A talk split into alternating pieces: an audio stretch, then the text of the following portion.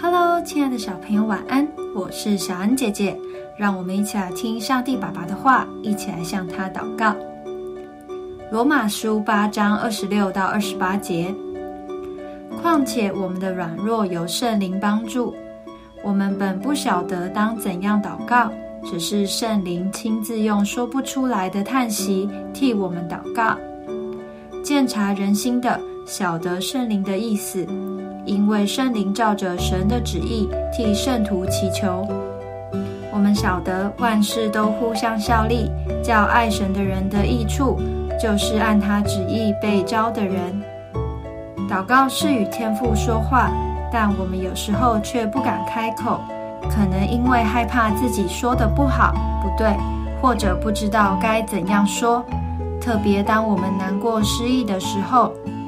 神不会让我们独自去面对困难，所以他差派圣灵来帮助我们。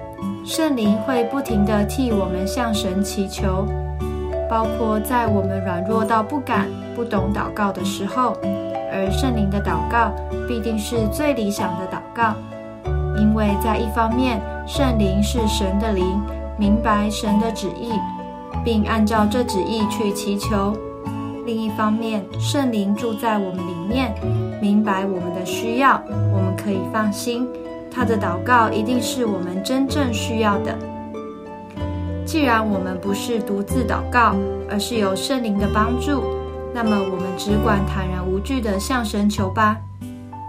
我们一起来祷告：亲爱的主，谢谢你体恤我的软弱，差派圣灵在祈祷和各样事情上帮助我。我愿意依靠圣灵，按着你的旨意，多多为他人和自己祈祷。奉主耶稣基督的名祷告，阿门。